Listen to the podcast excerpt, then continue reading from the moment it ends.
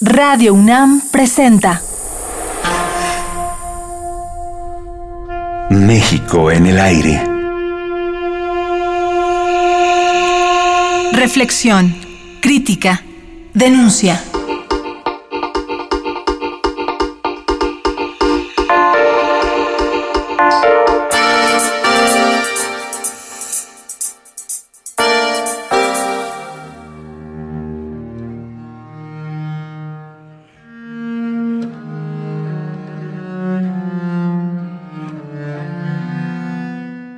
Tengo la impresión de que las élites políticas no están interesadas en la cultura. Ya se han dado en parte cuenta de que la cultura ya no contribuye como antes a legitimar los mecanismos políticos y por lo tanto han perdido interés en la cultura. No conocen las transformaciones culturales que ocurren en el resto del mundo. Me temo que nuestra clase política es muy mediocre. Es una clase política poco cultivada y por lo tanto la cultura no le interesa.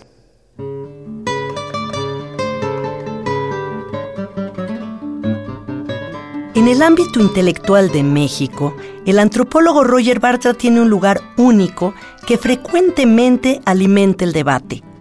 Es hijo de padres perseguidos por el fascismo español que se exiliaron en México donde él nació en 1942. Se formó como etnólogo en la Escuela Nacional de Antropología e Historia y se doctoró como sociólogo en la Sorbona.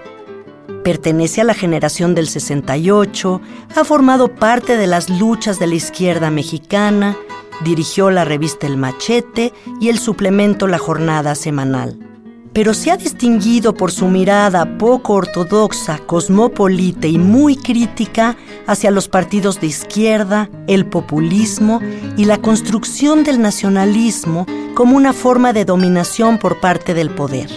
El autor de La jaula de la melancolía y unos 35 libros más nos recibe en su casa en Coyoacán.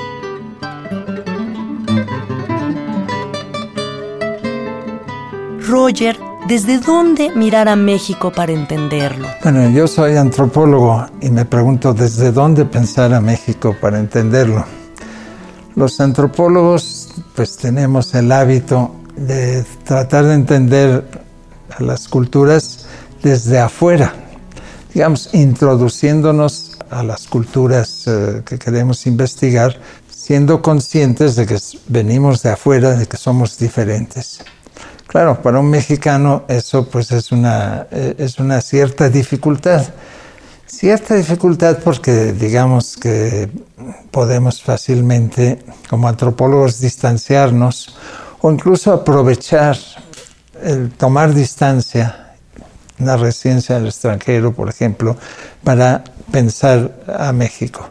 Una virtud o un adicional, una ventaja adicional que soy medio extranjero en realidad, digamos. Eh, soy hijo de padres catalanes que huyeron del franquismo, se exiliaron en México y mi lengua materna no es el español, es el catalán. He vivido mucho fuera, de tal manera que hay en mí cierta alteridad, cierta distancia natural, que eso a veces me ha traído dificultades porque no faltan quienes critican de que este que es medio extranjero, ¿qué va a entender a México? Yo, desde luego, como antropólogo, pienso esa distancia ayuda, permite entender bien a México. Así que desde dónde? Desde afuera. Desde afuera. ¿Qué puede aportar hoy en día la mirada antropológica en torno a la situación que vive México? La mirada antropológica puede aportar muchas ideas la mirada antropológica de alguna manera implica observar a México y a los mexicanos como, lo digo un poco en broma, como si fueran una tribu primitiva, una tribu salvaje. Antiguamente los antropólogos eh, iban a lugares que consideraban salvajes eh, a estudiar a las tribus primitivas. Esa idea desde luego ya, ya, ya desapareció, ya no, ya, no, ya no se utiliza pero irónicamente creo que sí puede ser recuperada, es decir, ver las costumbres de los mexicanos, ver la realidad política y cultural mexicana, su realidad social, como si se tratase de un grupo étnico salvaje, primitivo, extraño, exótico. Eso implica desde luego el planteamiento de cierta distancia, una distancia irónica desde luego, con sentido del humor, con ironía. Eso es lo que hice cuando escribí La jaula de la melancolía, una distancia irónica, eso es muy importante. ¿Hay un nuevo paradigma que permita una nueva lectura de la realidad? Yo creo que no hay un nuevo paradigma, hay muchos nuevos paradigmas que permiten leer la realidad. Los necesitamos porque, eh, sobre todo en México, estamos enfrentando una realidad fragmentada, rota, este, incoherente, por lo tanto y nos conviene utilizar diferentes, eh, diferentes ideas, diferentes paradigmas, diferentes métodos de, de, aproximación para irnos adaptando a lo, que, a lo que vamos viendo. Yo no sé qué sería un nuevo, entre comillas, eh, paradigma. Tal vez así se presentó, fue el paradigma de la posmodernidad y yo también irónicamente lo utilicé para hablar de la condición post-mexicana. Eh, se había superado ya la condición mexicana, que era la que era característica eh, de la época del autoritarismo priista, nacionalista, revolucionario, y ya vivíamos una condición post-mexicana. Bueno, fue el uso durante un tiempo de un paradigma que había llegado en esa época, ya hace bastantes años, el paradigma de la, de la visión postmodernista. Desde luego es uno de tantos.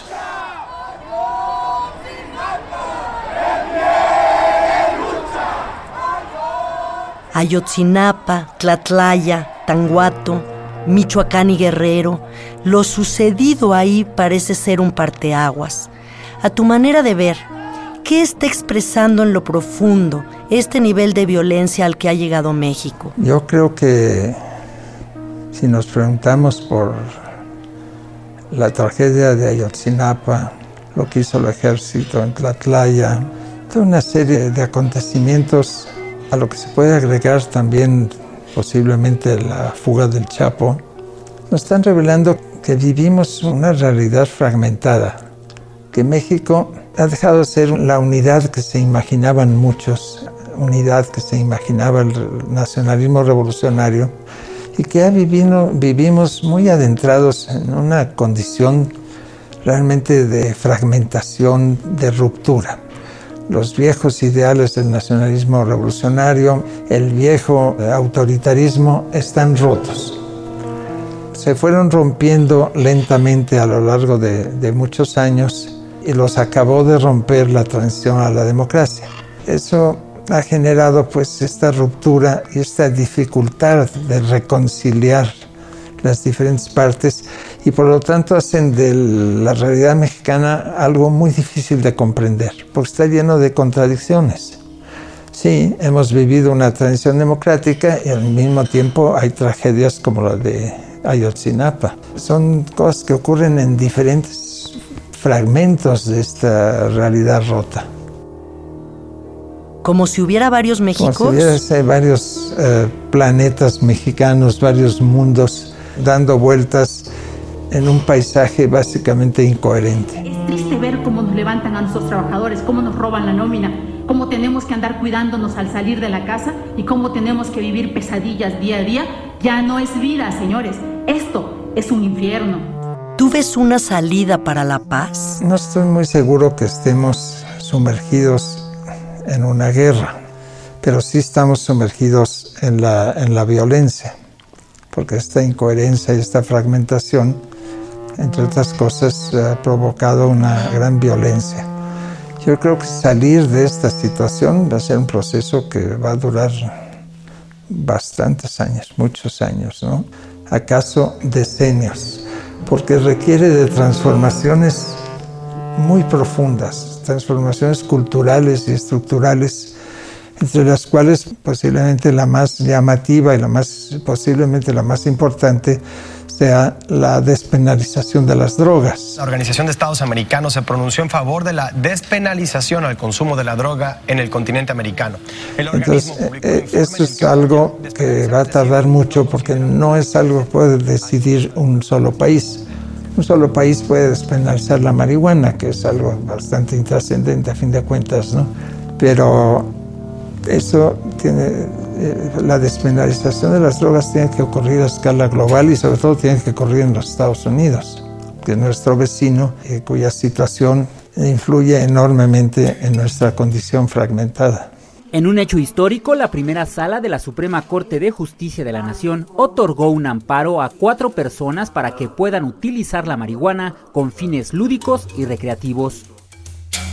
¿Tú crees que hacia allá vamos a nivel internacional? Sí, yo creo que vamos hacia una despenalización de las drogas, pues, sí, vamos hacia allí. Es un proceso muy difícil y además lo que se llaman las drogas eh, también es algo, es un conjunto muy dispar, ¿no? No es lo mismo la marihuana que la heroína o las nuevas drogas sintéticas. Es bastante complicado, pero yo creo que sí, tendencialmente tiene que haber una despenalización y una reorganización de toda la relación de la sociedad con este mundo de las drogas. En México, en medio del desasosiego por la violencia, la impunidad, la corrupción, los más de 100.000 muertos y 23.000 desaparecidos, ¿qué importancia tiene seguir hablando de democracia? yo creo que es fundamental no solamente porque es una lucha que hay que seguir dando siempre, sino porque el proceso de transición a la democracia en México, que yo creo que es real, es también causa de buena parte de los problemas. Es causa de los problemas porque la democracia es eh, el acceso a un sistema de representación política de carácter formal que solo resuelve unos cuantos problemas que son los referidos a la representación política, a, las elecciones. Si a la democracia le exigimos que resuelva los grandes problemas económicos, que resuelva el problema del narcotráfico, eh, yo creo que entonces estamos eh, cargándole al carro de la democracia un peso tan grande que lógicamente se va a hundir. La democracia mm, no resuelve esos grandes problemas. Los grandes problemas se pueden resolver en un contexto democrático, pero gracias a que las diferentes corrientes políticas y culturales y sociales llegan a proponer cambios fundamentales. No tanto en el sistema democrático, sino, por ejemplo, en el proceso de despenalización de las drogas. Así que es fundamental que haya un trasfondo democrático, un trasfondo de mecanismos cívicos de representación de las diferentes corrientes políticas, pero eso no va a resolver los grandes problemas nacionales. Eso ha resuelto, por ejemplo, los problemas ligados a la libertad de expresión. Bueno, quienes hemos vivido muchos años bajo el régimen antiguo, Sabemos que había una gran diferencia. En aquellas épocas no había libertad de expresión. El cambio que ha habido con la transición a la democracia es fundamental en ese terreno. Y ese es un, genera un caldo de cultivo muy propicio para intentar resolver los problemas. Pero al no poderlos resolver, me parece que no debemos achacarle la culpa a la democracia porque no ha resuelto los problemas. Esa no es la tarea de la, de la democracia, eso es una visión de la democracia completamente pasada de moda, marchita, que ya no sirve para nada, el suponer que se tiene que expandir la democracia a todos los rincones de la vida, de la economía, de la cultura, etc. No es así. Mañana continuamos nuestra entrevista a Roger Bartra abundará acerca de las fuerzas políticas, los partidos, los intelectuales, profundizará sobre la izquierda en México, la transición democrática, la desconfianza y los retos de una sociedad civil y de una clase media que se fortalecen. Los esperamos a esta misma hora. Radio UNAM presentó México en el aire. Operación Miguel Ángel Ferrini. Equipo de producción Adriana Malvido, Omar Telles, Alejandra Gómez y Jessica Trejo.